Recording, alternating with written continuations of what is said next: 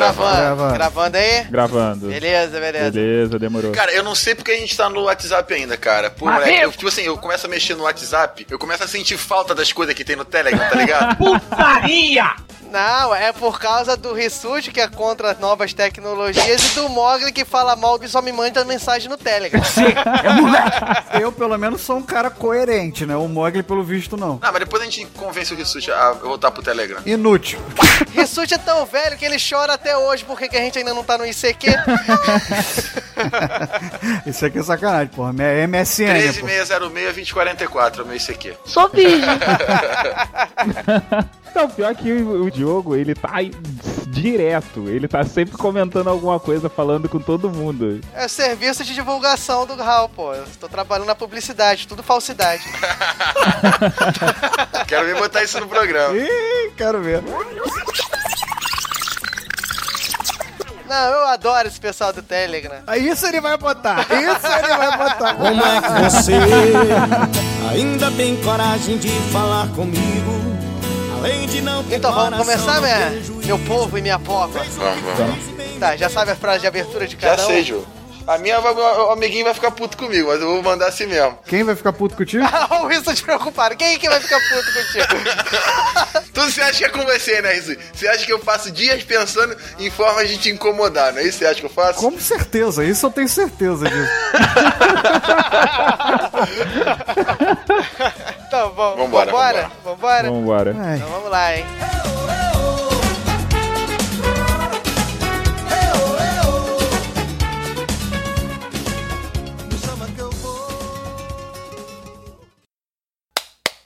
Pronto, começou!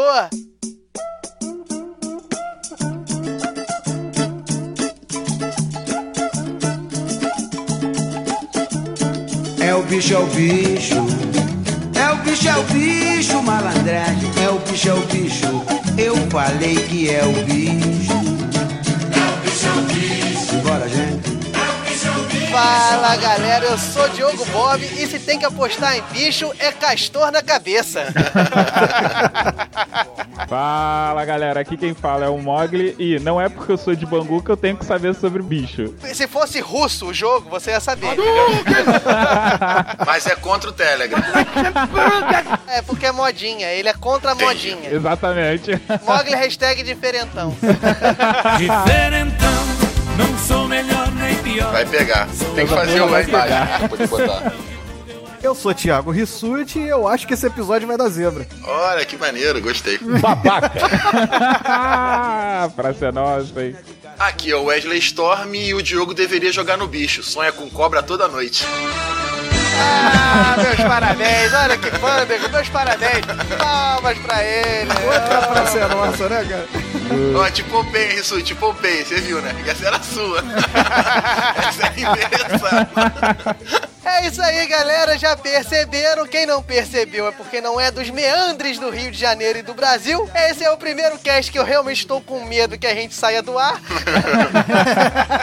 Vamos falar sobre o jogo do bicho. Vão bater aqui na porta de casa e falar assim, ó, some, tá? É só isso que eu te falo. Não, só não pode falar de bicheiro vivo, tem que falar só dos que já morreram. É, cara, eu, eu- eu vou admitir, eu tô meio bolado de, de falar certas coisas, então vamos, vamos ser, vamos ser brando. Vamos. Tô com medo. Eu não tinha para pensar nessa porra, não, mas eu pra matar a gente mesmo, Por né? isso que eu tô falando, merda. Você não quer mudar a pauta agora, não? Rapidinho assim? Tô com medo. Raulzito, traz outra pauta, Raulzito.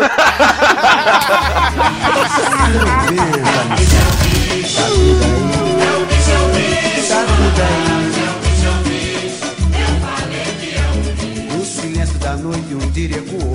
Formando na Pacote de dados atualizado e pronto para leitura. Andem logo!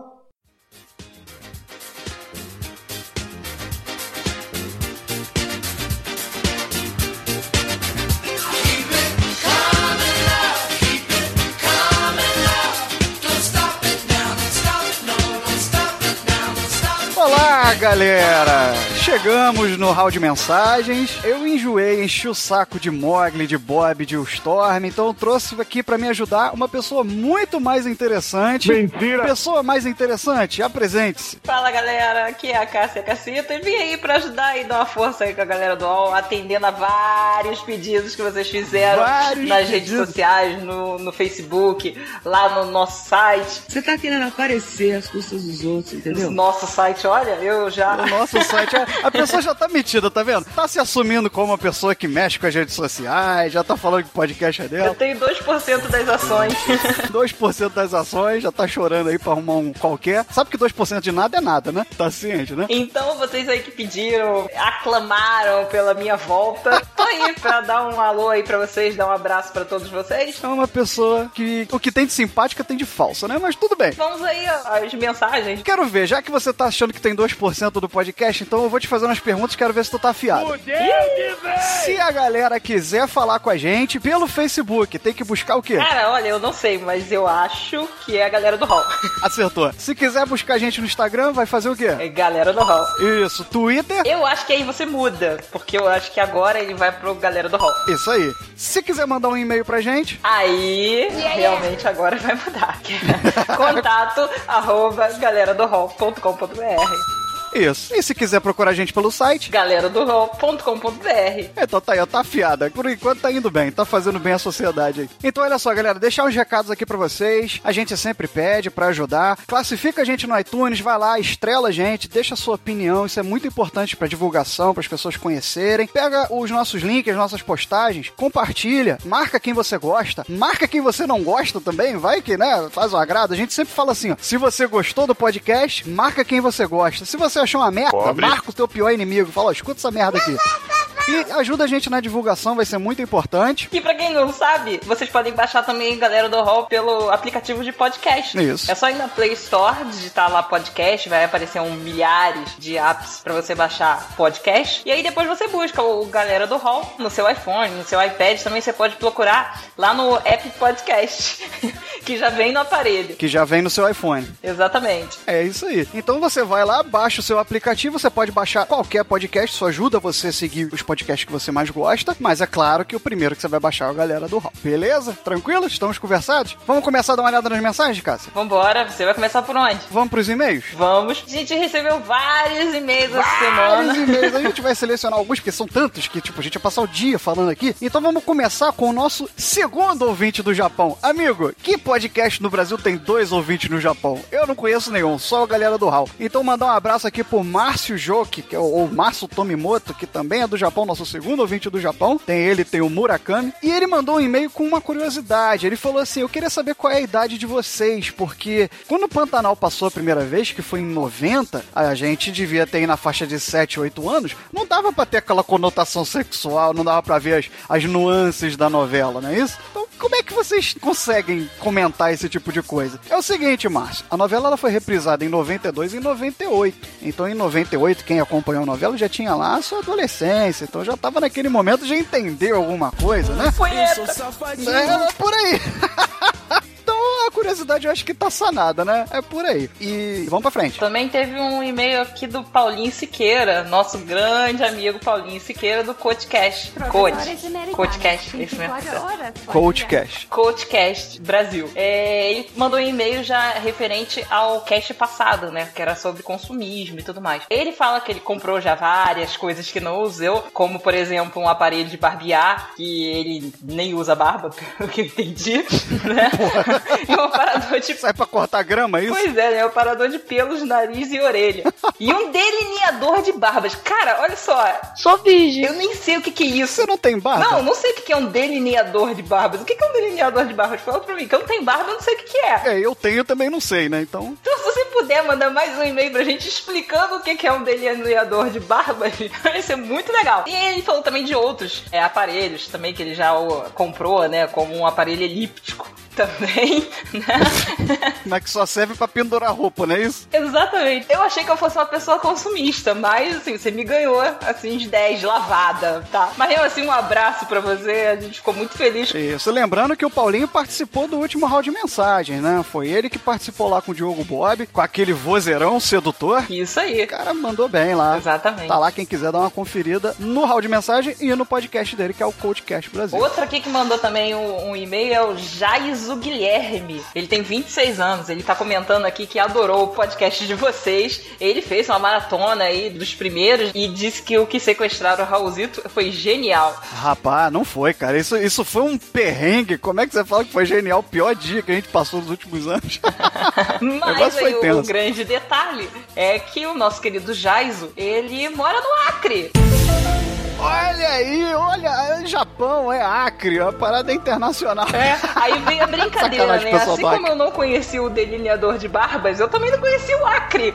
Então, duas novidades. Não é? Deixa eu te falar, cara, a gente já tem dois lá também. Olha, é muito ouvinte no Acre, Do cara. mesmo jeito que eu vou procurar no Google o que que é um delineador de barbas, eu vou procurar o que que é um Acre. Então, brincadeira, Joyce, eu conheço. Gostaria muito de ir aí. Com certeza, o dia que a gente for, a gente vai mandar um e-mail pra você, pra você hospedar a gente. É isso aí, com certeza. Uma brincadeira aí, pessoal do Acre, tá? Um abraço pra todos vocês, dois que ouvem aí o podcast. Deu tapa, agora quer soprar. então aqui, ó, mandar um abraço também pro Dário Lima, que falou que conheceu a gente através do Minuto de Silêncio, olha aí o Jabá, decidiu ouvir, gostou dos podcasts e tá fazendo uma maratona. E depois que terminar de ouvir todos, ele vai fazer um comentário construtivo. Então, estamos aguardando o comentário. Um abraço aí. Tivemos mais algum? Então, a gente recebeu também outra aqui do Renan Alves Cirilo.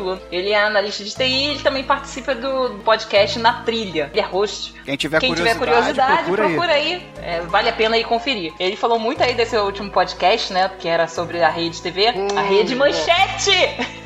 e aí, ele achou que fosse, né, mais sobre animes. E disse que fica na expectativa para um outro programa, do, um outro episódio, aliás. Faremos. Cirilo tá na agulha. Isso aí de animes, com certeza uma hora vai sair. Outra coisa também que o Renan ressalta é que ele sugere que o Mogli seja sorteado para a sala de justiça, mas façam eh, essa sala de justiça sem ele saber quem é a Vera. e quem sabe assim ele consegue um desempenho melhor. Mogli sempre muito bem, né, aclamado aqui. Né, rapaz, olha, essa última sala de justiça que o Mog participou, isso repercutiu de tal maneira. O que teve de fã, de menina com pena, o que teve de gente prestando solidariedade ou falando de vergonha alheia, rapaz, foi o que mais movimentou a semana. Ele ainda coloca aqui, ó, vou parar de chutar o cachorro morto.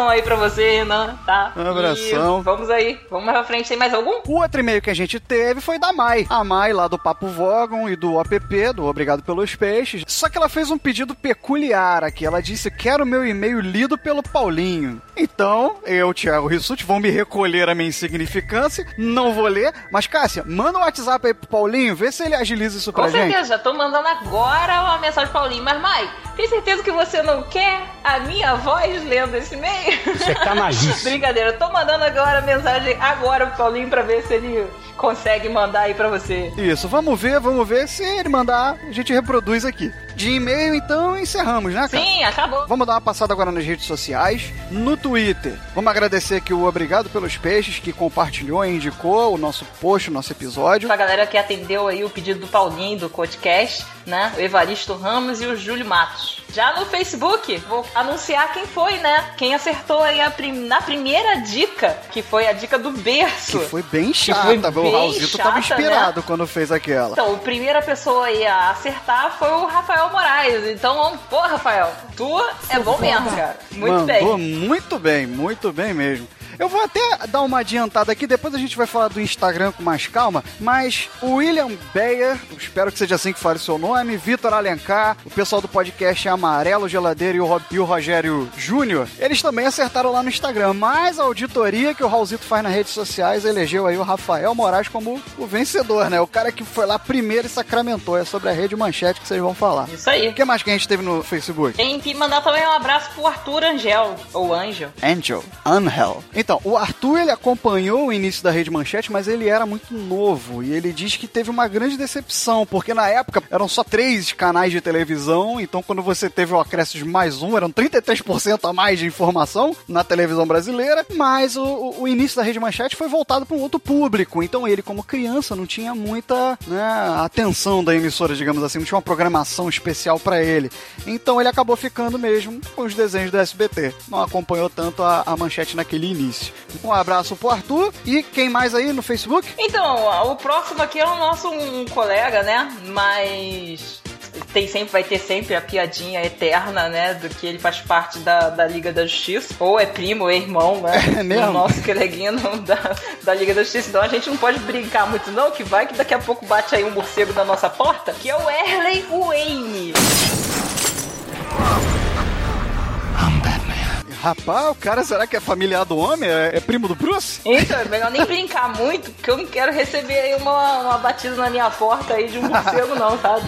Mas ele deixou é, mais de um comentário, inclusive falando que o debate foi a melhor parte. Isso daí, Ele interagiu então. muito aí com a gente. Valeu, o Erley. É o Erley, né? O Erley. Então, Erley, um abraço aí pra você, obrigado aí pela audiência. Deixar um abraço também pro Gabriel Garfinho, que ele conversou com o Raulzito no, no reservado, trocou uma ideia lá, e, e ele encontrou o Diogo Bob na Campus Party. Então eles trocaram uma ideia, a gente tá deixando aqui um salve pro Gabriel Garfinho. É, e também vai ter que mandar um abraço aí pro João Paulo, que compartilhou o link do episódio, né? Isso ajuda Um muito na aí também. Né? Exatamente. O pessoal aí que quiser compartilhar também, compartilha aí em todas as redes sociais, que a gente agradece aí de montão. Quem sabe um dia aí vai até o Raulzito bater na sua porta pra te agradecer pessoalmente aí pelo compartilhamento. Que espetáculo seria, hein? então, olha só, no Instagram, a gente queria agradecer o ram.vir, é o nome dele no Instagram, porque ele marcou amigos lá no post da gente. Beleza, obrigado pela divulgação. O Evaristo Ramos, que já tinha lá colocado a hashtag que o Paulinho pediu, ele também mandou uma mensagem pra gente, falou que o, o cast foi excelente, foi o mais didático sobre a manchete que ele já ouviu, e falou sobre a lavada na sala de justiça. Falei que isso aí deu papo, deu pano pra manga durante a semana. Mandar um abraço também pro Petros Davi, que também tá sempre ali trocando uma ideia com a gente. Também temos aí o Pedro Conte, né? O Pedro Conte falou que tá muito bom e que tá cada vez melhor aí os episódios e que falta pouco pra chegar no Nerdcast. Falta pouco porque assim, né? O Nerdcast ainda tá abaixo. É mesmo? É? Então a gente vai descer pra chegar nele, é isso, É, Cássia? tem que descer aí um pouquinho pra chegar no Nerdcast. Um abraço, inclusive, pro pessoal aí do Nerdcast. Gente, adora vocês, tá? Mas vocês podiam Então. mandar uma mensagem, tipo assim, né? Exatamente. Bater um Manda uma mensagem aí pra gente também, Nerdcast, pra ver se a gente bate um papo aí. Um grandíssimo abraço pro Pedro Conte, que também é outro que troca mensagem com a gente direto. E pra fechar, a gente teve o Ito Chiadati, que é de Curitiba, achou do caralho, falo mesmo, tá? O cara achou muito bom o episódio e tá indicando pra alguns amigos na faculdade. Cai dentro, mostra pra todo mundo e agradecemos muito o seu compartilhamento. Valeu, Ito. Então aqui, ó, fechamos no Instagram, vamos fechar agora com o site. De cara aqui o Petros Davi de novo, já mandando aqui, interagindo aqui com a gente, mandando uma mensagem. Ele diz que não lembra muito da época da TV Manchete, o irmão dele que é mais velho é, pode falar mais sobre isso, mas foi uma, uma emissora revolucionária na época. É uma pena que tenha sido mal administrada e não tenha sido uma emissora de sucesso. Ele diz aqui também que deu pena no Mogli na sala de justiça, olha aí, mas falou que acha que isso é falso. É uma jogada do Mogli para que as meninas fiquem com pena, façam um carinho no garoto, no menino Mogli. E tá dando certo, né? É, né? É, tá parecendo uma mensagem meio estranha pro Mog, mas eu vou deixar pra ele comentar no próximo round de mensagem. e ele disse aqui que gostaria de ver um duelo triplo. Quando tivessem convidados na sala de justiça. O que seria um duelo triplo? Seria um truelo?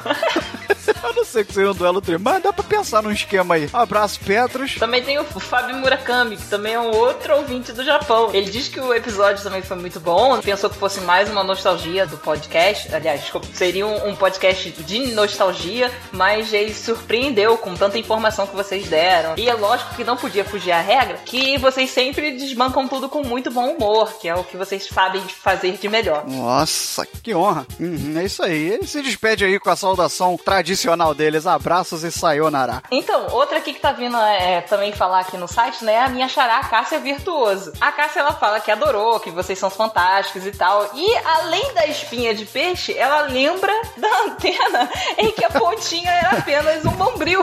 E que era foda na TV, né? Mas, enfim, é, ela também manda um beijão pro Mog. Diz que ama o Mog. Olha que coisa fofa. rapaz, eu tô falando isso é estratégia de marketing do menino lobo. Eu vou me aparentar frágil na sala de justiça. Tá dando certo. Tá dando certo. Um beijo aí pra você também, minha xará, querida. Também teve a mensagem aqui da Arita Souza, do Esfera Cast, e tem o canal no YouTube que é o Dobradinha Literária. Ela mandou parabéns pelo episódio, disse que fomos muito fiéis à cronologia da emissora, o que surpreendeu a gente, que a gente achou que tivesse pulado pulado um monte de informação, mas que bom que foi certinho. E finaliza aqui falando, Mogli, sou sua fã. Eu tô te falando, cara. Olha só, que coisa. E aí vem também mais uma, né? Malu. Malu dizendo que é grande fã. E ele com certeza vai precisar de um fã clube pra comportar tantas fãs que agora surgiram do nosso querido amigo Menino Lobo. Rapaz, eu tô, tem alguma coisa de errado aí. Esse moleque não pode ser. Não pode. O Mogli não pode ser o primeiro a ter um fã clube na galera do Hall. Isso é, isso é inadmissível. Primeiro tem que ser a Cássia, com certeza. Depois. Primeiro tem que ser a Cássia. Eu vou concordar, senão eu durmo no sofá. Exatamente. Então vamos lá. E aí, Rissuti? Vamos dar um giro aí na Podosfera? Se alguém perguntar por mim, galera do Hall esteve aí. presente aí durante essa última quinzena. O Diogo Bob participou do episódio 45 do Codecast. Ele chegou lá, achou que ia participar de um episódio normal e ele acabou sendo entrevistado pelo Paulinho. Então vale a pena dar uma conferida lá. Ele falando sobre a galera do Hall. Quem quiser, episódio 45 do Codecast, acompanha lá. Enfim, valeu. Então valeu, galera. Um abraço aí pra todos vocês e a gente se vê em qualquer episódio aí da vida que me chamarem. Vai voltar? Quem sabe? Vamos ver se o cachê vale a pena. É isso aí, vamos ver. Quem sabe em breve, Cássia Caceta não tá de volta aí no episódio. Valeu, valeu, galera. Abraço. Valeu. Que isso, Cássia? Então, acabei de receber aqui uma mensagem do É Paulinho. mesmo? Ele mandou o áudio aqui. Vamos e aí eu vou colocar aqui agora o áudio do Paulinho lendo A mensagem da da Mai? Mai. Exatamente, vou Opa, colocar aqui pra vocês ouvirem agora, hein? em cima da hora, mas chegou. Mai, pedido atendido. Reproduz aí, como é que foi que o Paulinho leu o e-mail da Mai? E-mail de Mai Santos, ou May Santos, enviado para o pessoal da galera do Hall. E eu espero que essa ouvinte dê as caras também lá no Coachcast Brasil. Já está convocada. Olá meninos, aqui é a May, 28 anos. Ela diz que é projeto de podcaster. Ela está ensaiando fazer o podcast dela, do Papo Vogon. Ou ela está fazendo o podcast? Não sei, vamos procurar lá. E ela é de Santos, São Paulo. Ela fala que o último cast foi bem nostálgico, mas a nostalgia será maior quando falarem do conteúdo infantil da Manchete, que ela acompanhou e adorava. E acredito que todos nós também acompanhamos e adorávamos esse conteúdo infantil. E sobre a Sala de Justiça,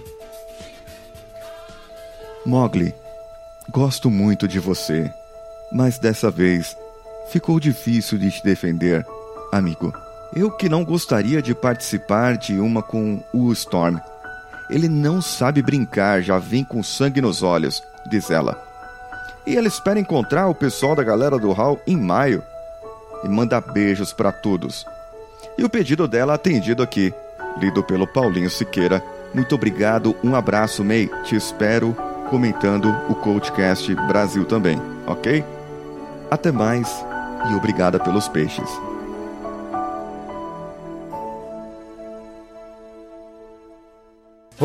Opa, galera! Eu só vim aqui dar uma interrompida rapidinho porque tanto a Cássia quanto o Rissuti esqueceram de mencionar a minha participação no Minuto de Silêncio 63. Vá lá, confira as tretas deu a galera do Minuto de Silêncio e o Afonso 3D. Um beijo, galera. Bom episódio. Tchau. Pacote de dados lido com sucesso. Galera do Hall.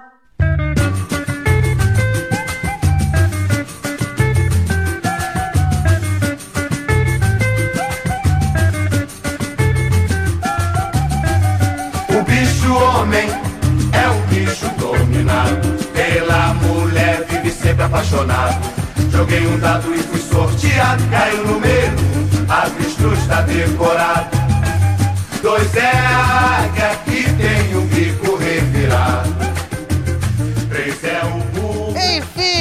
galera, ó, pra mostrar meu bordão, meu novo bordão, aí, ó, recente na galera do Raul. É mentira! Estamos aqui novamente pra falar do jogo do bicho e eu estou começando a ficar rouco, peraí. Enfim, galera, chegamos aqui para o nosso podcast mais controverso e contraventor até hoje feito, ó. Eita! Começamos aqui, ó, pra mostrar que a galera do Hall é organizada, olha só. Falamos do carnaval, falamos recentemente agora da manchete, que tivemos o nosso querido Adolfo Bloch aí, que teve a origem na contravenção aí do jogo do bicho. Por que não agora falar de outra característica que surgiu no Rio de Janeiro, que é o jogo do bicho? Eu não vou falar nada, não. Vou ficar só ouvindo, tá? Só pra avisar aí que. Cagado. Olha isso, eu te comendo. Tem alguém aí que tá todo cagado. Não, cara, tem muito bicheiro. Bicho é gente boa. Tu não lembra do Giovanni Improta da novela? Gente boa, pô. É. Giovanni Prota é fenomenal. Mas é isso aí, pessoal. Ah, vamos falar desses ícones aí, ó, da dramaturgia que nem Giovanni Prota, da caricatura nacional do folclore brasileiro. Esses grandes investidores do carnaval. Esses grandes patrocinadores do carnaval brasileiro. E há quem diga que só se ganha carnaval com bicheiro forte. E eu quero deixar claro que não fui eu que disse isso, foi o Morgan.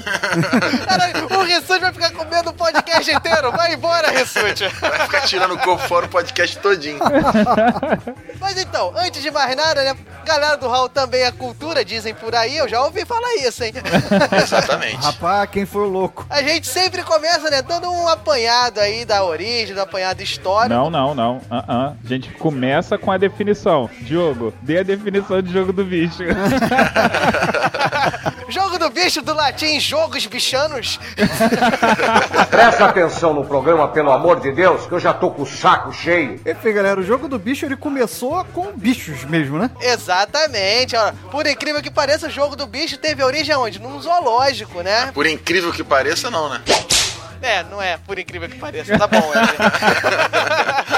Por não incrível que pareça, o jogo do bicho teve origem no zoológico, né? Um lugar propício que ele foi feito pelo Barão João Batista Viana Drummond. E olha só, foi criado lá no Zoológico do Rio com a expectativa de atrair mais público pro zoológico. A gente estava vivendo uma crise, acho que vale a pena a gente comentar aqui, né? Ele surgiu por volta de 1890, 1892 para ser mais preciso. Para ser mais preciso, 4 de julho de 1990, 1892. Agora fala a hora também.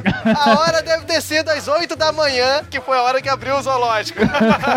Enfim, ele inaugurou esse jogo com o intuito de fomentar o público a ir no zoológico, porque essa época aí, quem for historiador pode agregar aí ao cast mais pra frente, com comentários e e-mails, mas foi uma época que a gente vivia uma grave crise aqui no Brasil. O Brasil vira e mexe, né? Como qualquer outro país, qualquer outra nação, tem altos e baixos, e a gente tava num baixo bom naquela época, numa crise forte. Tava numa bela de uma recessão, né? Exatamente, uma recessão forte gerada pela crise do encilhamento.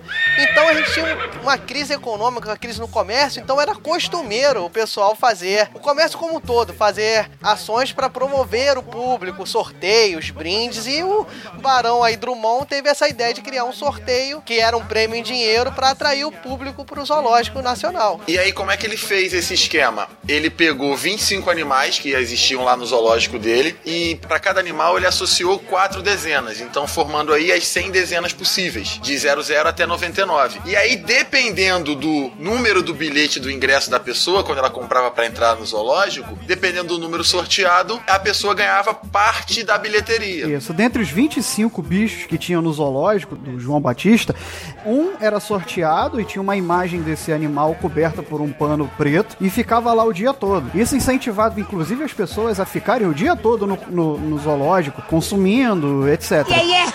E esse foi o real motivo dele ter feito isso, porque não bastava só a galera ir pro zoológico, mas ele precisava que a galera consumisse mais, né? Exatamente, tinha que prender a atenção do É, pessoal. não era só a bilheteria, era o consumo lá, né? Isso, no final do dia ele retirava e desvendava qual era o animal do dia, e aí a pessoa que tivesse com aquele número referente àquele animal, uma das quatro dezenas referente àquele animal, ganhava parte da verba arrecadada naquele dia. Exatamente. E isso aí, pessoal, foi um foi um sucesso. Por quê? Porque era um prêmio em dinheiro, não era brinde. O que, que normalmente o pessoal pensa em brinde é o que a gente faz até hoje, né? Boné, uma camisa. Que nem a gente faz aqui no Hall, né? Quando o pessoal acerta a dica, a gente dá um joinha. trouxas. Esse tipo de brinde que o pessoal aguardava. Só que o- a diferença pro Drummond era que o prêmio era em dinheiro, o valor era monetário. E isso aí foi um grande sucesso e cada vez mais foi ganhando a- o público e a nação aí carioca do momento. E um grande sucesso que duas semanas depois fez a polícia do Rio de Janeiro começar a repensar a autorização, porque tinham pessoas que não compravam só um bilhete pra entrar no zoológico, compravam vários bilhetes pra ter mais chance de ganhar. E isso começou a ser considerado um jogo de azar, que já era proibido naquele momento. É a orcutização do jogo do bicho em 1892, né? Comprando convite, exatamente. Mas era exatamente isso, porque as, as autoridades na época, cientes da crise, que a gente já falou aqui, a gente não vai entrar profundamente na crise, mas era uma crise forte, que foi uma crise especulativa, que gerou uma bolha aí na economia brasileira e estourou naquele momento. Eu sou o doutor As Sabichão. autoridades cientes disso, elas tentavam ser mais benevolentes com relação a ações, promoções que envolvessem o comércio. Mesmo assim, tinha um rito, tinha uma burocracia e todo mundo tinha que pedir uma autorização, como o Rissuti falou, para ter um sorteio, para ter um brinde, que até hoje não é diferente. Quando você vê lá os sorteios da, nas TVs, da Rede Globo, pro- sorteio de produto, é mais ou menos isso que acontece. Só que a diferença é que é, o- os sorteios é assim, ah, compre tantos produtos. Então, para você ter mais chance de ganhar, você tem que ter um depósito de um monte de produto. Então, não era só simplesmente um bilhete, que era uma coisa fácil de você comprar e uma coisa fácil de você guardar. E aí as autoridades ficaram de olho e mudaram a conotação para jogo de azar. Caso o ouvinte não saiba, todo sorteio ele precisa ser auditado, precisa ser uma coisa imparcial, precisa ter regras e tudo, para que não haja possibilidade de fraude. E o jogo do bicho ele é considerado a contravenção justamente porque você não consegue ter esse controle. É que não é, não é exatamente assim, né? Não é porque é exatamente esse controle, ele não é considerado uma contravenção por conta disso. Ele é considerado uma contravenção porque realmente o intuito dele virou o intuito monetário, virou um jogo de azar, de você comprar pequenas coisas, e isso era proibido. E se a sociedade já estava passando por um problema financeiro naquele momento, você começar a incentivar o pessoal a gastar pouco dinheiro que às vezes já tinha em tipo, esse tipo de jogo, sorteio, vou comprar bilhete, tem que ir lá. Isso daí já pode gerar mais problemas ainda. Exatamente, mas é isso aí por conta do sucesso, por conta do sucesso, por conta do dinheiro que ia arrecadando, isso aí gerou muito interesse. E que a gente falou, começou no Jardim Zoológico, só que isso aí, meu amigo, Extrapolou rapidamente. viu a sistemática que era e viu que aquilo ali tinha uma grande chance de fazer dinheiro fácil, isso aí foi pra fora do zoológico e começou a ter bancas de jogo do bicho, que se espalhou pela cidade do Rio de Janeiro todo e ficou nessas idas e vindas de é crime, é autorizado, não é? E aí acontece o que acontece sempre, né? Você lança uma coisa, a galera gosta, aí vem o pessoal e proíbe, e aí o acontece? Vai tudo pra Não, ilegalidade. mas olha só, a gente tá fugindo do foco principal. O problema da contravenção é que pode rolar lavagem de dinheiro. E como não se tem um controle disso, você pode muito bem pegar um dinheiro qualquer e investir. Pode ser um dinheiro do tráfico, você investe e aí você diz ganhei no bicho. Pronto. Como é que você vai comprovar a origem desse dinheiro que você investiu? O que você tá recebendo. É, Isso não beleza. passa pelo controle do governo, né? Não, então, é por isso. Ele é considerado contravenção e por isso que ele é proibido. Ah, mas você vai achar que o bicheiro vai manipular o Ah, jogo. tu acha que o bicheiro não manipula jogo? E não fui eu que falei isso, tá? Só- É, tanto é que dia de São Jorge sempre dá dragão. né? Dragão! Eu não conheço nada de jogo do Dragão bicho, no jogo do bicho. Dá unicórnio no jogo do bicho. Enfim, ficou nas idas e vindas, ficou nesse negócio de é legal, não é. Foram criadas as bancas e aí ficava nessa discussão, é jogo de azar, não é, é brinde, não é. E muita discussão, muita discussão, décadas e décadas de discussão, até chegar aonde o nosso querido Mogli atentou aqui, que foi quando em 1941, salvo engano, vocês podem me corrigir, o jogo do bicho foi colocado na lei das contravenções e foi considerado contravenção. Por nosso ouvinte que não é muito ligado aí à legislação, a gente não vai entrar nesse meandre, mas contravenção é como se fosse, com umas aspas bem grandes, um crime menor. Ou seja, ele é considerado crime, mas é um crime de menor potencial ofensivo e tudo mais, ele é, ele é visto como contravenção. Mas ainda assim pode ser punido com prisão e multa. Multa pra quem aposta, prisão e multa pra quem Promove. promove. Exatamente. É um crime, mas não é um crime. Exatamente. Tô com medo. Acha bonito ser bicho solto, mas não tem disposição.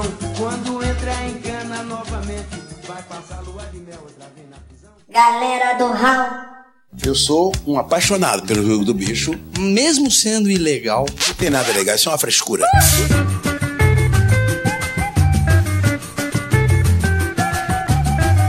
O bicho homem é um bicho dominado pela mulher, vive sempre apaixonado. Joguei um dado e fui sorteado, caiu no medo, a avestruz tá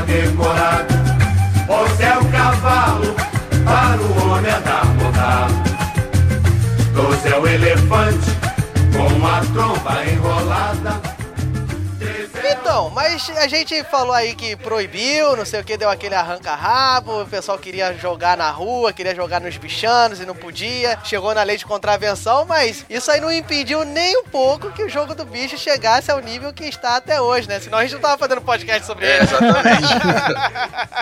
E é isso aí. A única questão que entrando no nível da ilegalidade, quem começou a trabalhar com isso foi o pessoal acostumado com esse meio ilegal, né? Eu costumo fazer essa analogia e a gente pode discutir até isso que os bicheiros são os grandes gangsters que a gente teve aqui no nosso Nosso Brasil varonil. Exatamente. Essa relação que o gangster tem de ser um.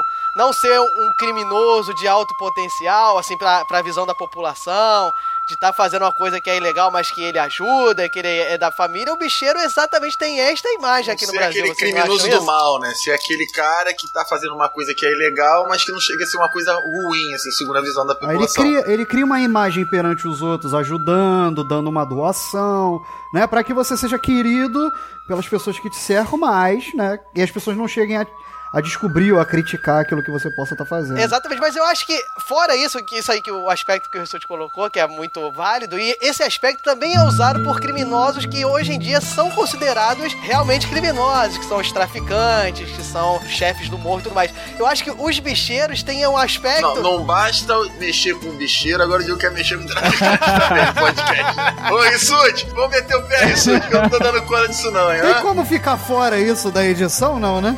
Vou voltar pra Inglaterra semana que vem.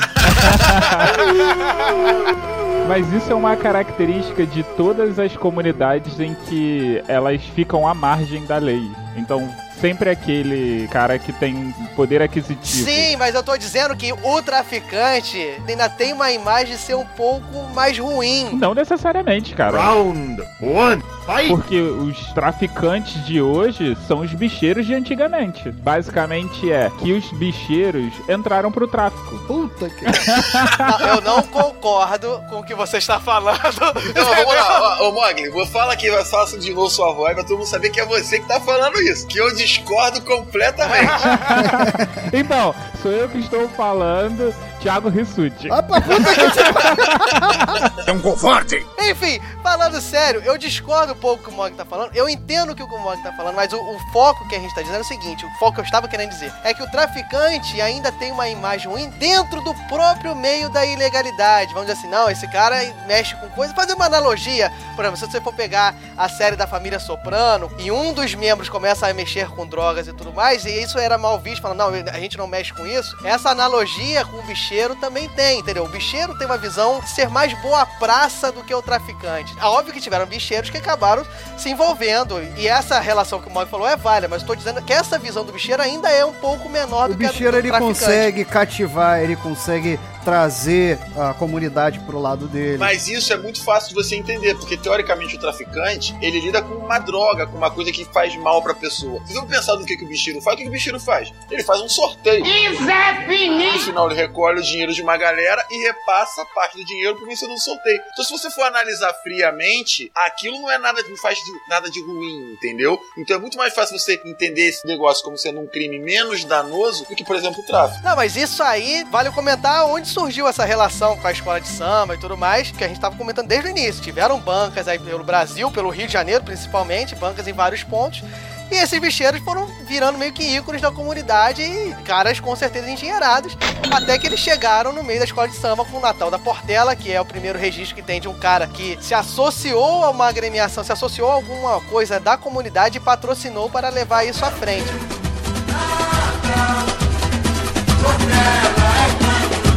Jogo feito, jogo feito, banca fora. Exatamente, na época em que ele se associou, a Portela não se chamava nem Portela. A Portela ainda era o Vai Como Pode, né? Isso! A referência ao James Jansen aí, ó, que falou isso. É, e ele decidiu se associar à escola de samba assim que morreu um amigo dele, o Paulo da Portela. De maneira que ele decidiu investir pesadamente para tornar a Portela uma grande escola de samba. E, obviamente, vendo essa imagem de ficar bem com a comunidade, ter, de certa forma, a proteção da da comunidade, né? E isso aí meio que virou praxe, né? Os outros bicheiros, as outras bancas das outras regiões viram que era um grande negócio você apoiar as escolas de samba, apoiar alguma coisa relacionada com a população ali do seu arredor, né? É, porque acabou chamando tanta atenção que o ministro Negrão de Lima acabou convidando ele, né, pra fazer uma apresentação pra Duquesa Kent. Tá pegando fogo, bicho! No Palácio do Itamaraty. E as outras escolas acabaram, os bicheiros que se tinham por perto tomaram a decisão de abraçar as escolas de samba. É, exatamente. Os bicheiros viram o grau de importância que o Natal da Portela tava ganhando e, e uma certa, vamos dizer assim, aceitação pro que ele tava fazendo, Sim, né? isso foi visto também como uma forma de legalizar o bicho, né? Ou o dinheiro que era ganha, ganho. Virou uma forma de um investimento moral, né? Não sei nem se existe esse termo, mas acho que cabe. Uma aceitação social pro que ele tava fazendo, Isso, né? eu acho que também é uma forma que o contraventor, o bicheiro, ele tinha pra poder entrar na sociedade, poder aparecer. Tanto que alguns bicheiros gostavam de aparecer no sambódromo, davam entrevista no camarote. E sempre associados a uma escola de samba a qual ele era patrocina, Não, ele era patrocinado. o chamado patrono da escola. Isso, era normalmente um presidente de honra, um benemérito da escola de samba, uma coisa assim, sempre com um cargo desses. Há quem diga que existe uma escola de samba famosa aí que tem um patrono que é bicheiro. Em São Paulo, eu ouvi dizer isso. É. Eu ouvi dizer que é no Pará. Não, eu tô falando que é uma que ganha sempre. É Unidos de Rio Branco, no Acre. É lá no Acre isso. Tem nada a ver com o Rio de Janeiro, não. Lá no Acre.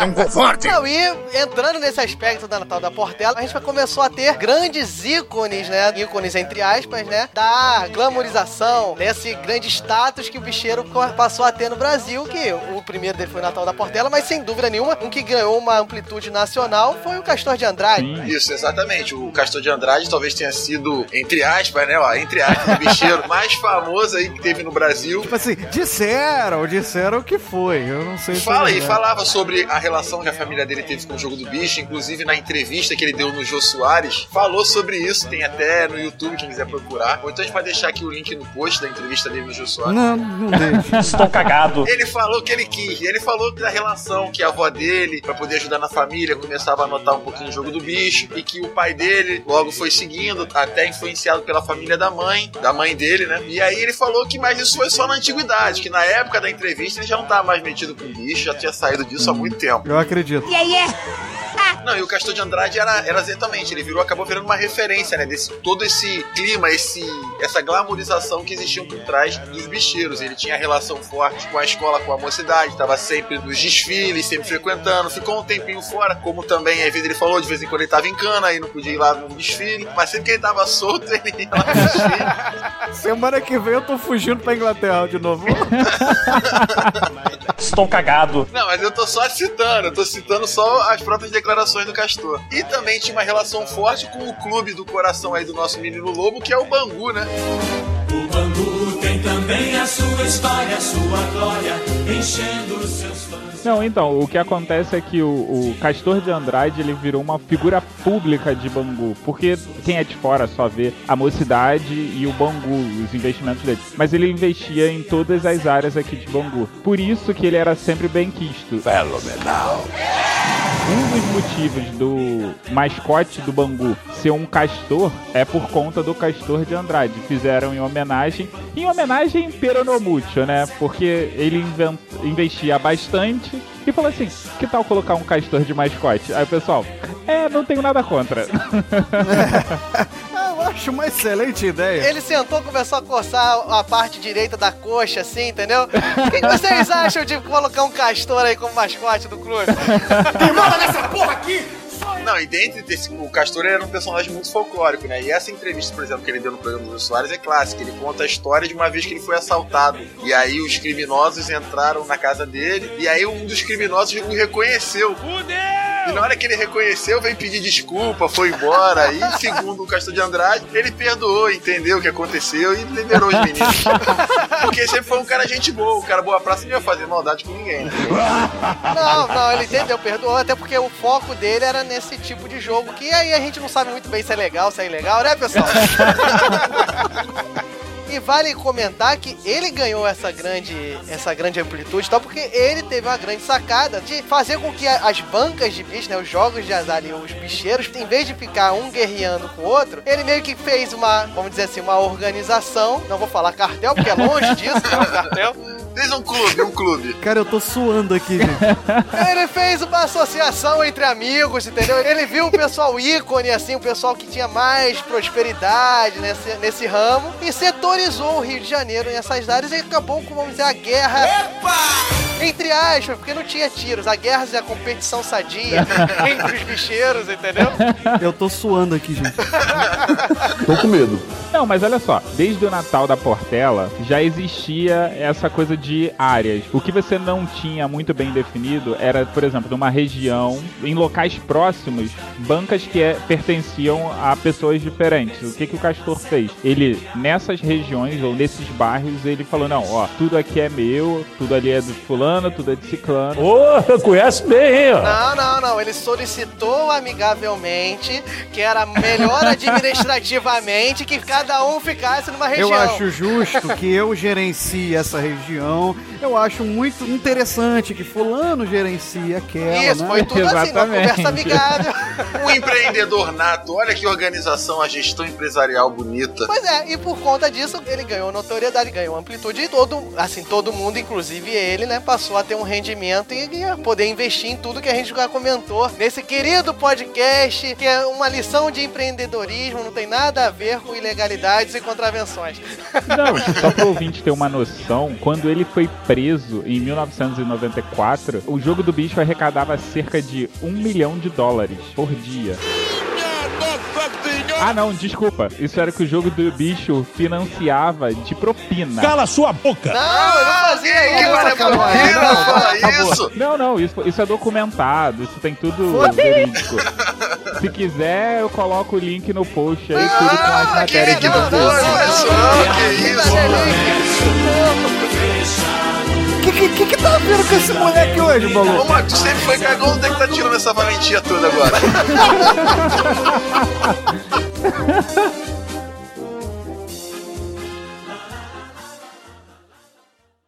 O que, que aconteceu, seu 14 de Andrade? Que o senhor esse ano até agora não tinha aparecido.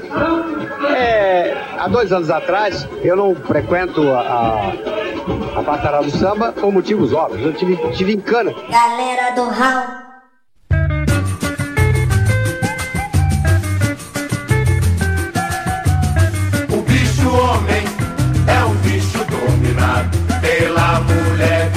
Apaixonado. Joguei um dado e fui sorteado, caiu no meio, avestruz da temporada. 21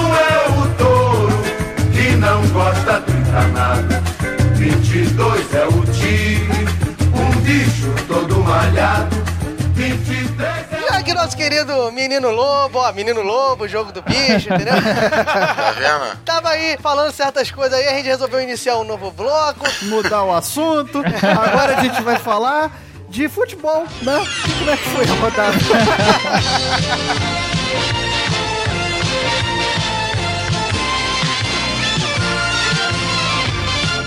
É mentira! Não, a gente vai melhorar, a gente vai explicar, porque eu, sinceramente, até hoje não sei como que o jogo do bicho se tornou famoso, porque é uma das coisas mais complicadas que se tem pra você entender como se ganha. A parada é É complicadíssima. complexo pra jogar. Ganhar é outra história. Pois é, então, eu particularmente, eu sei algumas coisas assim do pessoal falar, nunca joguei. Mentira! Já olhei lá, ah, acertou a milhar, não sei o que, mas vocês podem explicar pro nosso ouvinte como funciona mais ou menos o sorteio do jogo do bicho? Olha tirando o corpo fora. Seis, seis, vocês podem explicar pros ouvintes? É óbvio, Vocês eu não aí, sei, mas- eu não sei de nada. É um filho da... Cobre. Bom, então como a gente já falou lá, quando a gente estava falando da origem do jogo, né? Aquela estrutura se mantém. Você tem 25 animais. Esses 25 animais recebem um número seguindo uma ordem alfabética, né? Você tem o avestruz, águia, burro e por aí vai. A cada grupo, né, que é representado por um animal, você tem quatro eh, dezenas. 01, 02, 03, 04 pro avestruz. Avestruz, depois de 5 a 8 para águia e por aí vai até você chegar no 99 e o 00 no último animal. Resumo, se você não sabe a tabuada de 4, tá Cobre. É de 4 em 4, você vai formando os grupos, cada um representado simbolicamente por um animal. Exigência número 1, um, aprenda a tabuada de 4, é o primeiro critério pra Você começar a jogar no bicho. Exigência número 2, decora a porra dos animais, né? Ou então leva aquele santinho de jogo do bicho que todo mundo tinha em casa. Olha só, meu amigo, quando você chega na banca, se você falar assim, eu quero jogar no Zé, o cara não vai, o cara vai rir da tua cara. Tu tem que falar, ó, eu quero jogar, sei lá, no galo na milhar. Galo na milhar.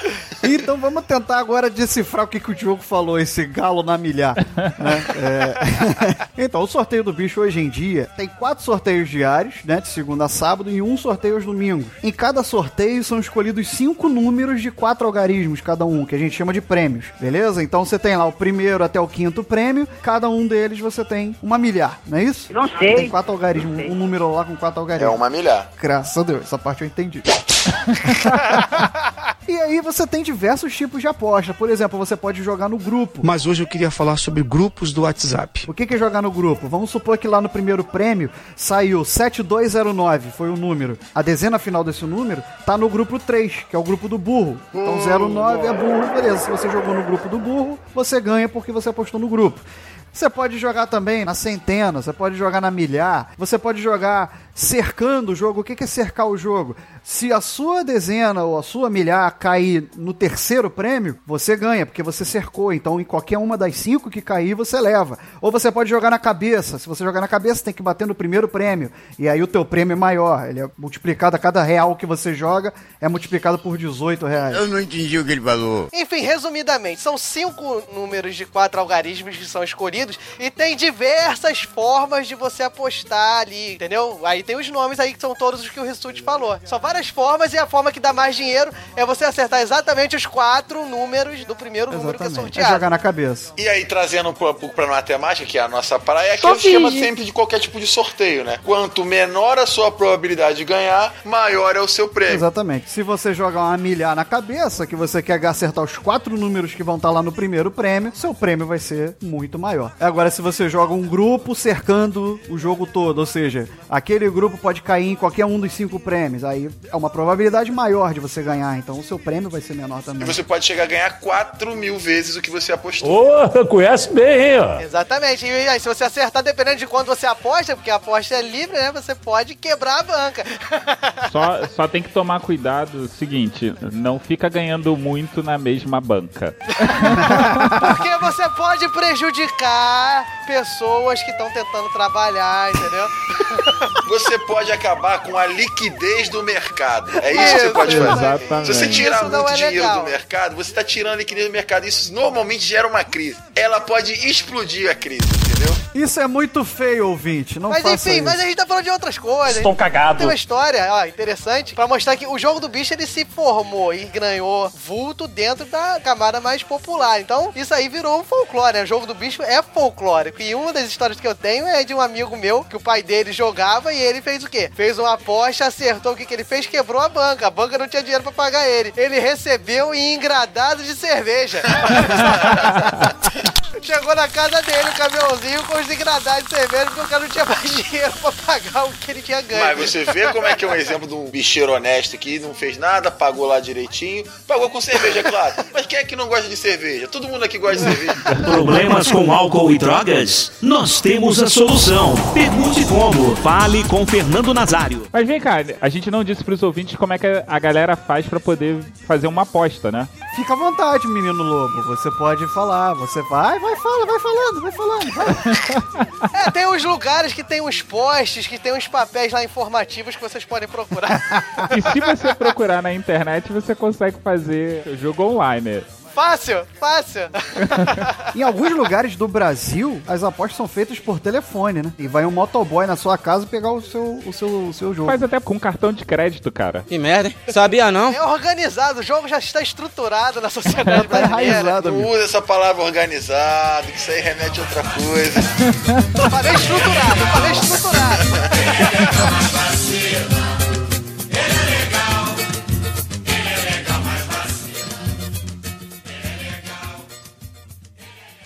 Galera do Raul.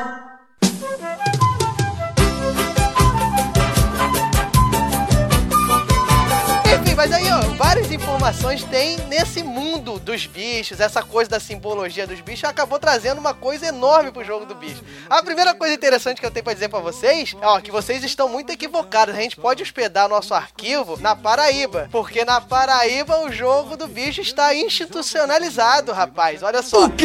Eu, eu não acredito. É feito através da Loteria Estadual da Paraíba. O jogo lá é, entre aspas, legal. E tem até uma frase interessante que foi na época ainda da ditadura, quiseram proibir na Paraíba. Vocês sabiam disso? Eu sabia porque eu li no Wikipedia também. eu sabia porque eu estudei pro cast. É, pra caramba. Ou seja, o ditador Castelo Branco. Epa! Ditador não. Não, esse não pode te matar mais, Diogo. corta, corta, corta.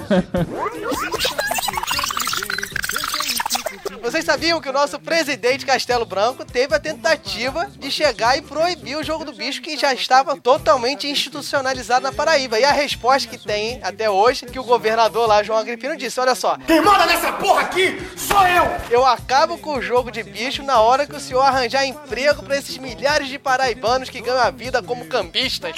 Deu um esporro no general. Só precisa avisar pro ouvinte, né, que cambista é chamada lá na Paraíba a galera que faz o jogo do bicho. Exatamente. Não é o cambista que a maioria das pessoas que acompanham futebol estão acostumados, que é o que pega os ingressos e revende. Não deixa de ser a ideia inicial lá do bilhete do zoológico, mas é cambista diferente. e o folclore, meu amigo, aí com o bicho a gente pode aqui agora institucionalizar o total absurdo para você ganhar. A gente não sabe direito como é que se aposta, mas como é que se ganha, a gente sabe. Vamos explicar pro ouvinte também, que às vezes não é tanto relacionado, não entende muito como é que funciona o jogo do bicho. O jogo do bicho também tem uma relação muito grande com um sonho. Isso é uma coisa muito cultural, principalmente aqui no Rio de Janeiro, em que a pessoa ela sonha e aí dependendo do com que ela sonhou, vai ser o bicho que vai dar, entendeu? Então se ela estiver tendo o mesmo sonho muitas vezes, ela consegue ver que, que é o bicho que vai dar com certeza. Então ela vai lá, aposta, ela acredita e algumas pessoas dizem que dá certo, outras pessoas acham que é só Não, superstição. Algumas pessoas dizem que dá certo, não. Tem aplicativo na Play Store, você pode baixar no seu celular que você consegue descobrir quantos dias e o dia que você tem que jogar. Música para as previsões raúnicas para esta semana. Primeira coisa, anota aí. Se você sonhar com o armário, meu amigo, você tem três dias para você jogar no pavão. ah, ainda tem prazo isso? Exatamente, não me pergunte por quê. É coisa dos espíritos zombeteiros desta casa. Ó, besouro, se você sonhar com besouro, eu pesquisei aqui, você tem que jogar no elefante. Tá certo, é, é, é parecidíssimo. tem total relação. É, porque o besouro, o elefante, entendeu? Ele é tipo, deve ser tipo Joaquim Pô, o elefante ganha do besouro. Vai, vamos lá então. O Diogo vai ser o nosso vidente. Vamos consultar o sonho, então o Diogo vai dar a resposta então.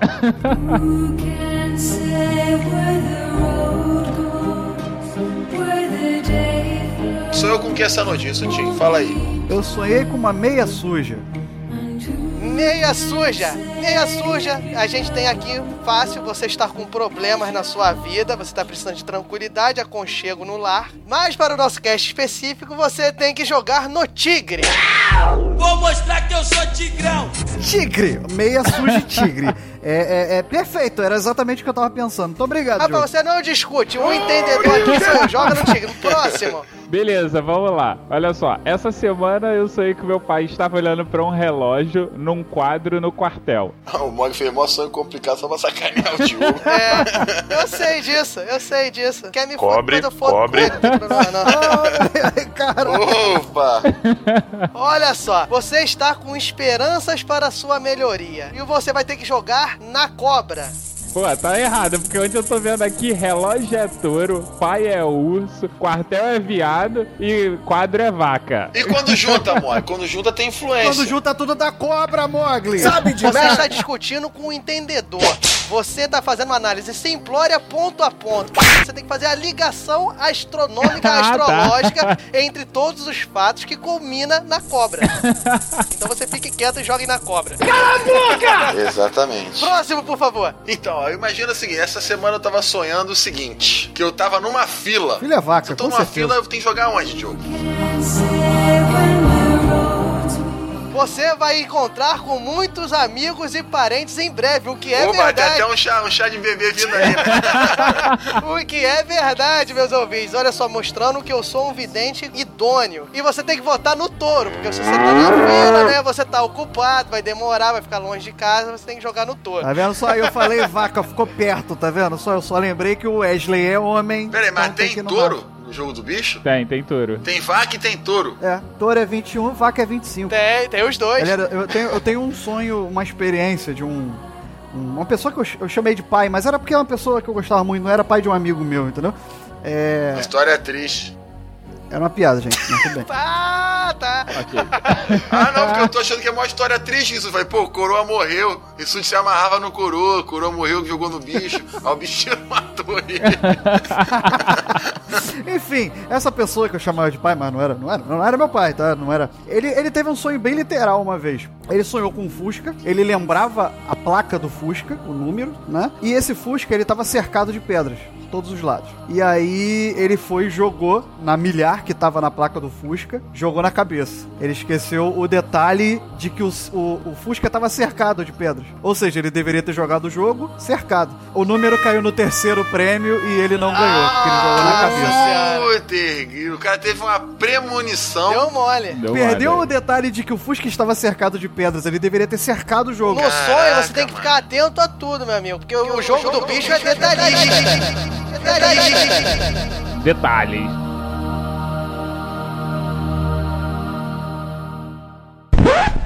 Repente vi surgir na minha frente um grande urso Não, mas olha só, tem muito folclore em relação a isso. Tem também o aspecto lunar pra você jogar no jogo do bicho. Olha só, você não pode jogar em qualquer dia. Suspeitei desde o princípio. Você tem que jogar no dia que a lua está no seu signo. Então você joga no dia que a lua está no seu signo e qual o número que eu jogo? Não, isso quem perguntou fui eu. Não queira tomar minha pergunta. Você tem que saber a hora que muda pro seu signo. Sabendo a hora que passa do signo anterior para o seu signo, o horário, a hora e o minuto, você joga a milhar, sendo a hora e o minuto, tá vendo? E na saída também. Quando o seu signo tá saindo pro próximo, a hora e o minuto, você joga a hora e o minuto, tá vendo? Várias formas fáceis de você ganhar no jogo do bicho que o pessoal tá desperdiçando Só aí. tem que ser atencioso e pegar esses detalhes. Você tem que pegar os sinais do universo que te manda pra você pegar. Então pode, pode inventar também uma forma. Pode olhar o seguinte: as duas primeiras dezenas que você vê amanhã, depois você ouvir esse programa, você joga no bicho, que vai dar na cabeça. Pode apostar. Ah, olha só, vamos criar o critério RA único de você jogar no bicho. Não que você deva jogar, mas se você quiser, porventura, saber como é que é. É, se você for menor de idade, não joga no bicho. Se você for maior de idade. Se você for maior de idade, você também não joga. Mas se você, sei lá, quiser. Não, olha só, é simples. Você vai fazer o seguinte: você vai baixar o podcast. Assim que ele terminar o download, você olha a hora e o minuto. Cerca isso que você vai ganhar na, vai ganhar no jogo do bicho. Então você tá falando para as pessoas ficarem acompanhando o download assim, igual umas sequeladas, pra ver a hora e o minuto. Vê um critério melhor, vamos inventar um critério melhor. Fala, Diogo, qual era o seu critério que tava pensando? Soma todas as horas e minutos de todos os episódios até o atual, que é o 19. Você cerca ali, pega os quatro últimos dígitos dessa sua soma e joga no bicho. Isso é canalice, isso é safadeza, isso é sem vergonhice. Quem dá espaço pra esse tipo de gente é sem vergonha também. Não, e continuando com esse folclore, né, nós já ensinamos todo mundo como é que se joga, mas olha só, o jogo do bicho está em todas as esferas. O pessoal diz que é da Camada Popular, mas ó, primeira informação aqui, Ronaldinho Gaúcho, um cara que não vai pra night, um cara assim, Bem, bem... um cara centrado, é focado no esporte, um atleta nato. Não, não, não, não vamos mentir. Vocês cara. sabem, meu ouvinte, por que que ele joga, ele jogou com a camisa 49 no Atlético Mineiro? Ele disse que jogou com 49, porque 49 é 4 mais 9, que é 13, e 13 é o quê, Rissuti? É galo, rapaz. Ronaldinho Gaúcho mostrando toda a sua essência na cultura folclórica carioca e brasileira. Temos outra notícia aí, não temos, ô? É, então, nem sempre o sonho que você tem dá certo, né? Teve uma notícia aqui também do ano de 2014 de um síndico lá de Maringá que o cara gastou 165 mil reais do condomínio em aposta no jogo do bicho. Olha e não só. ganhou bodega nenhuma de volta, imagina isso. Trouxa! E depois né, simulou um roubo ainda pra tentar escapar, não ter que devolver o dinheiro, mas não deu nada. Deve ser um cara desse tipo o pai do Rissuti. O pai do Rissuti não, não é seu pai, né? Que É o era um cara que era pai de um amigo meu, mas era eu- um cara que você chamava de pai, mas que não era seu pai. É isso. que sonhou com a milhar, aí jogou 165 mil na cabeça, pra poder fuder com a vida do bichinho de uma vez só. E aí saiu no cercado. E aí não ganhou nada. Sério mesmo que ele jogou essa grana toda achando que ia ganhar, cara? Seu animal. Não, o mais interessante não foi isso. É que ele foi lá, acusou o roubo e dois dias depois, algum tempo depois, ele voltou dizendo que era mentira, que ele tinha gastado tudo no jogo do bicho. O que, que aconteceu nesse meio tempo pra ele voltar? Não sei, eu acho que talvez o pessoal aí envolvido com essa instituição, esse jogo, deve ter ido falar amigavelmente com ele. Fala, cara, não faz isso, cara. Você tá se fazendo uma coisa muito feia. Tá ainda aí no pessoal que não gosta muito da nossa prática. Eu, eu acho que foi por aí. Por aí. E pra encerrar, vocês sabem o seguinte, ó, o bicho, todo mundo fala assim, ah, o jogador tem que ganhar o bicho. Ganhar o bicho é do jogo do bicho. Eram os bicheiros que patrocinavam aí os jogadores na época que eles não ganhavam tanto dinheiro quanto hoje. Que eu acho que nem os bicheiros hoje conseguem patrocinar tão bem os jogadores. Bem louco, empolgante. Ô, Mogli, você que tem nome com L, né? Que número da chamada você costumava pegar? Só por curiosidade, assim. Cara, 18. É mentira! Ah, ufa, hein? A escola inteira pegou 18 só, né? Nunca trocou de número. É. Não, não. Sei, mãe, sei. E a origem fatídica desse número, meu bicho, eu deixo pra vocês pensarem, porque já basta de processo nesse cast aqui, pelo amor de Deus. 24 é o viado que anda sempre apressado. 25 é a vaca e o tá terminado. 25 é a vaca e o jogo tá terminado. O bicho homem é o bicho dominado pela mulher vive sempre apaixonado. Joguei um dado e fui sorteado. Mais tarde, na sala de justiça.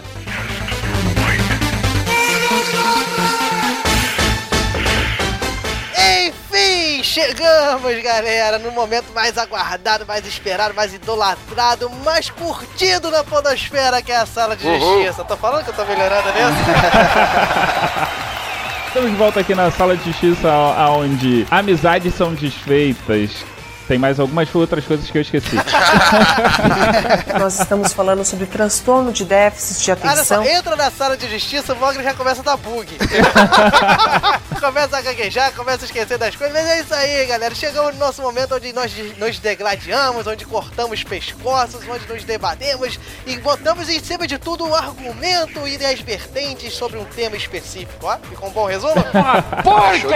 Isso aí. E qual o tema de hoje, Wesley? O tema de hoje vai ser o seguinte: a gente vai discutir a legalização dos jogos de azar no Brasil, se é válido ou não. Mas antes de mais nada, a gente tem que saber quem é que vai debater, não é isso, meu querido Rissuti? É isso aí, vamos lá. Raulzito, sorteia quem são os debatedores e os mediadores desse, dega- desse, desse debate.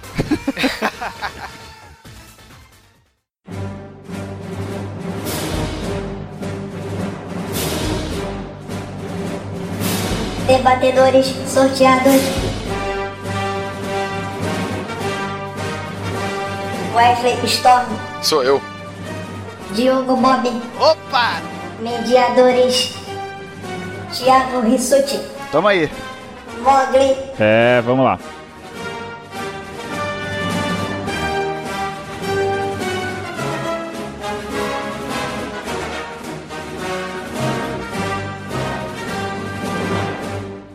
Galera do Hall.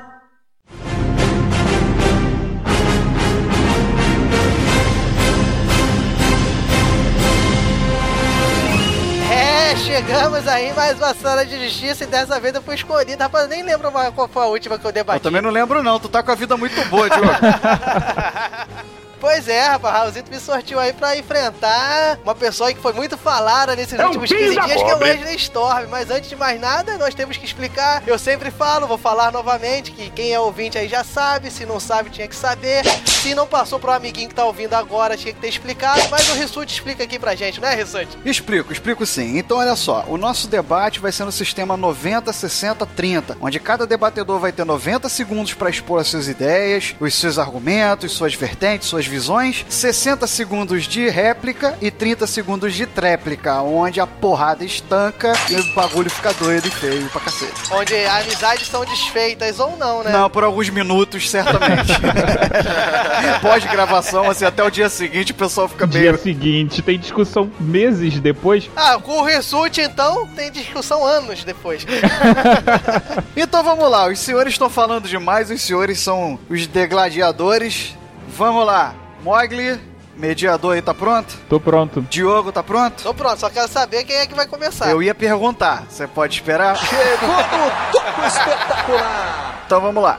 Diogo Storm, quem é que começa? Eu dou a preferência aí normalmente aos perdedores e eu acho justo porque o Ed não começou a última, então eu acho justo que ele comece.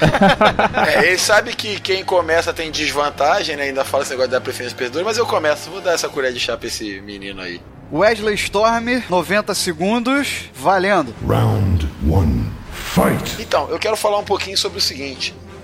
A gente já vive uma sociedade com tantos problemas, com tantas mazelas, e aí vem esse Diogo aí querer defender a legalização de jogo de azar. É uma coisa vil na sociedade. Literalmente vil. que famílias são destruídas por conta disso. Todo mundo aqui que deve estar ouvindo deve conhecer alguém que às vezes teve um pai ou um tio ou às vezes um avô que às vezes perdeu muito dinheiro com o jogo e que destruiu família, e que o cara às vezes tirava dinheiro de casa, deixava filho passando necessidade e acabava gastando todo o dinheiro do jogo por conta do vício, por conta da ilusão de você conseguir vencer um dia. Só que o que acontece de fato é que a banca sempre ganha. Então, eu sou contra essa legalização, eu acho que só faz mal para a sociedade. E aí, citando o que teve a discussão no debate, citando um comentário do senador Cristóvão Buarque, que falou o seguinte: a gente já vive numa sociedade tão desigual, onde 30. o rico é cada vez mais rico e o pobre fica cada vez mais pobre. E você legalizar o jogo de azar é só mais um mecanismo de concentração de renda. Então você está tirando o dinheiro do cara mais humilde, vendendo para ele uma ilusão e enriquecendo os caras que estão investindo nesse jogo. E estão deixando a sociedade pior. Tirando o fato também de que esses caras que com esse dinheiro do jogo, eles acabam Cinco. investindo em outras coisas ilícitas e o Estado ele tem que educar a Acabou, população, não acabou, deseducar. acabou, acabou. Opa!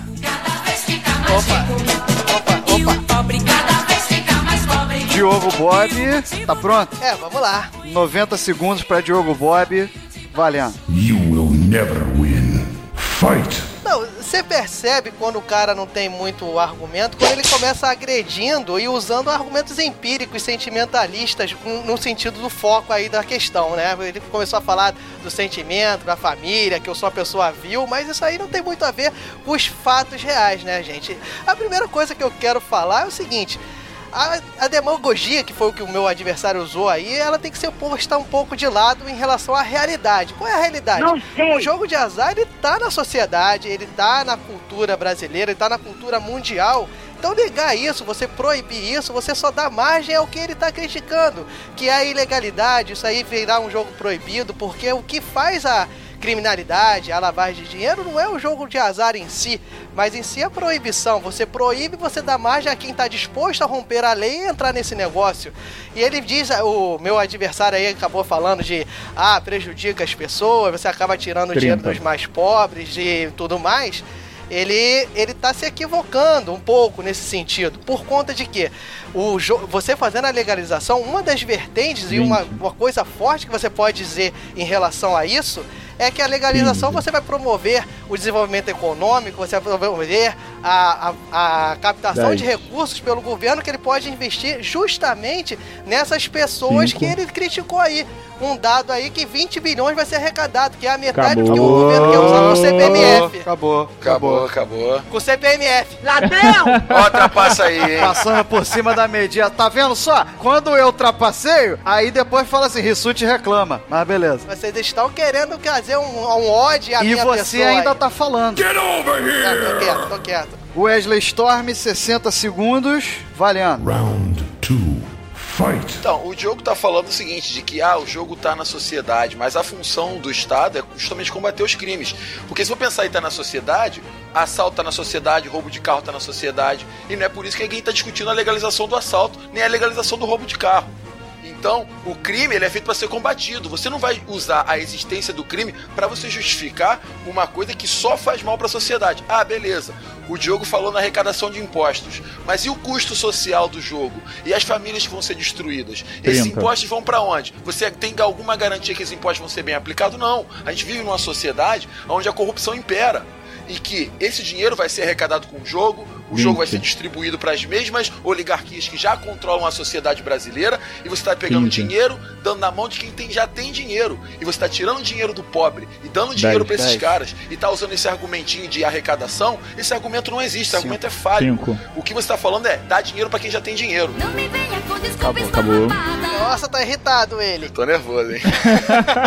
Vamos lá, vamos lá. Estão, os ânimos estão. né? A adrenalina tá subindo. Vamos lá, Diogo. 60 segundos pra Diogo Bob valendo. You're still trying to win? Fight! Não, ele continuou usando aí argumentos falhos novamente, né? Porque ele quer me pôr na parede falando da, da legalização do crime e tudo mais. O dever do Estado é cuidar do cidadão? É cuidar do cidadão, é cuidar do indivíduo.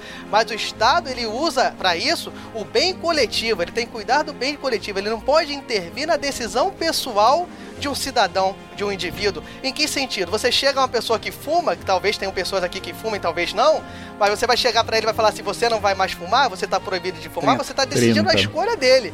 O que você pode fazer é o bem da coletividade, você orientar, você investir, você tributar mais para ter mais recursos, você quer fumar, beleza, mas você vai ajudar quem Vinte. se prejudica com isso. E as famílias, meu amigo, ele não tem, é completamente empírico. É 5% Quinze. das pessoas que ficam viciadas em jogo ou em drogas. Então, porra, a arrecadação pode muito bem Dez. cuidar disso, ser destinada a isso. É uma questão de organização do governo, é questão de você confiar no- nos Cinco. projetos, fazer um projeto bem feito. Você não pode emperrar a máquina porque você acha que o governo não vai conseguir organizar as coisas. Acabou. Acabou. Vai respirar que 30 segundos passa muito rápido. Tô com medo. É, é. Vai, vai, vai. respira. Fica 30 segundos sem respirar, porque a briga ficou boa agora. O Wesley Storm, 30 segundos valendo. Round 3. Fight! Então, o que eu quero fazer um apelo pra vocês, mediadores, é o seguinte: legaliza o jogo. Imagina seu filho viciado em jogo. Imagina você ter um ente querido, você ter um pai viciado em jogo. Você sabe que Ops, cala a boca. 5%, beleza, são 5%, mas é a sua família. E o que fala é o seguinte: o vício em jogo, ele, ele é igual o vício em álcool, ele tem crise de abstinência, a pessoa ela fica agressiva e 80% Dez. das pessoas viciadas em jogos, elas falam em suicídio, porque elas dizem Cinco. que o mundo vai ser melhor sem elas, porque elas não conseguem se livrar desse vício. E eu não quero isso na minha sociedade. Acabou. Acabou. Diogo, tá pronto? Tamo aí, beleza. Vamos lá, 30 segundos, Diogo Bob, valendo. Ah, ah, novamente, o cara tá querendo agredir, querendo comover as pessoas, porque ele usou aí, ah, legaliza o jogo porque vai atingir as pessoas, os 5% que ele usou pro álcool, beleza, por que, que ele não fala de proibir o álcool que ele tanto adora e tanto bebe? Porque isso é uma decisão pessoal. O álcool, ele, o álcool é tributado, o álcool é tributado a mais justamente por isso, meu amigo. O cigarro é tributado a mais justamente por isso, pra cuidar desse meio, desses impactos que são feitos. O jogo já sabe nada mais é do que mais um. Acabou. Que ele tanto adora e tanto bebe. que filha da Pobre. tá falando de mim aí, cara, no meio do podcast, mané. Minha mãe ouve isso, você sabe disso. Quer agredir, agride direito. Caraca, esse jogo é muito vil. No sentido mesquinho e infame da vileza. Mas enfim, ó, meus mediadores decidam aí. Bom, é. Quer começar, Mogli? Não, começa você. Eu? Soltou a bomba pra mim? Cara, o debate foi muito bom. Meus parabéns, tá? Para, para os dois os dois gladiadores. Obrigado, eu obrigado. achei que. Diogo, você vai começar a falar, cara? Fica quieto.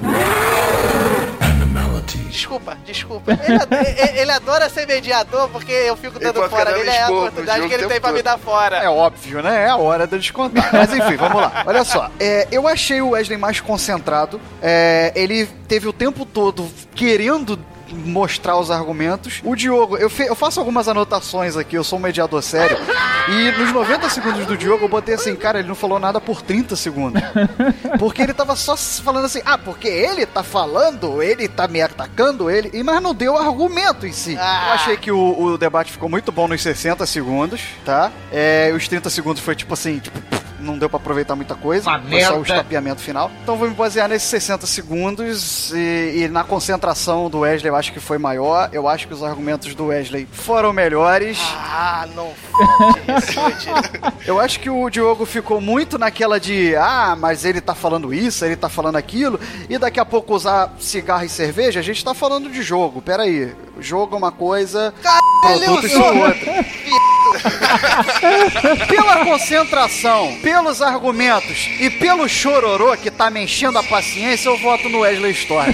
O Diogo não deixa nem a gente se arrepender, cara. Como é que é? Porque perturba tanto. Opa, Wesley, um voto, já contabilizei. Então, agora é minha vez, né? Então vamos lá. Cara, os, os 90 segundos iniciais, tive vontade de dormir em ambas as partes. Porque vocês falaram, falaram, falaram e, tipo, não deu pra prestar atenção em quase nada porque tava muito enfadonho. Concordo com o Rissuti na parte dos 60 segundos. Foi a, a melhor parte de vocês, com uma, um leve, uma leve vantagem pro Stormer, que a todo momento teve uma proposta de apresentar e defender o seu ponto de vista, né? Mas, cara, nada supera taxar essa bebida que você tanto gosta. Só por esse argumento eu voto no Bob. Que isso, Mog? Tá de sacanagem com a minha cara. Opa, não reclama não. Sério? É sério mesmo isso? Ele votou em mim. Você tá dizendo o seguinte, que você vai decidir a sala de justiça Por uma ofensa, uma parada que o jogo extrapolou no cast. Ué, é a parte do show off, cara. Tu tá ficando puta aí, cara. Não, não tá ficando não. Peraí, olha só. Que pra mim convenceram, não é argumento demagogo. Não nada. Então você fica aí.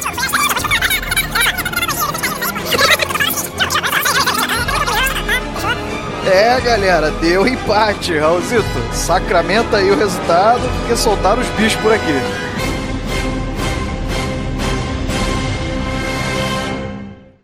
Galera do Hall adverte. As vertentes defendidas não necessariamente refletem a opinião dos debatedores.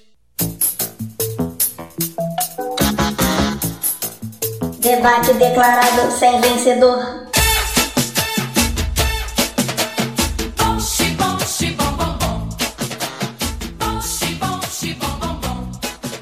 Acessem galeradohall.com.br Mensagens em contato arroba galeradohall.com.br Busque por Galera do Hall em Facebook, Instagram, Twitter.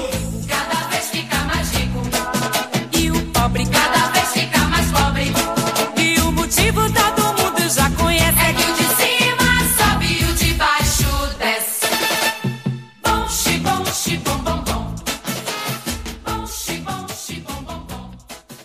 Galera do Hall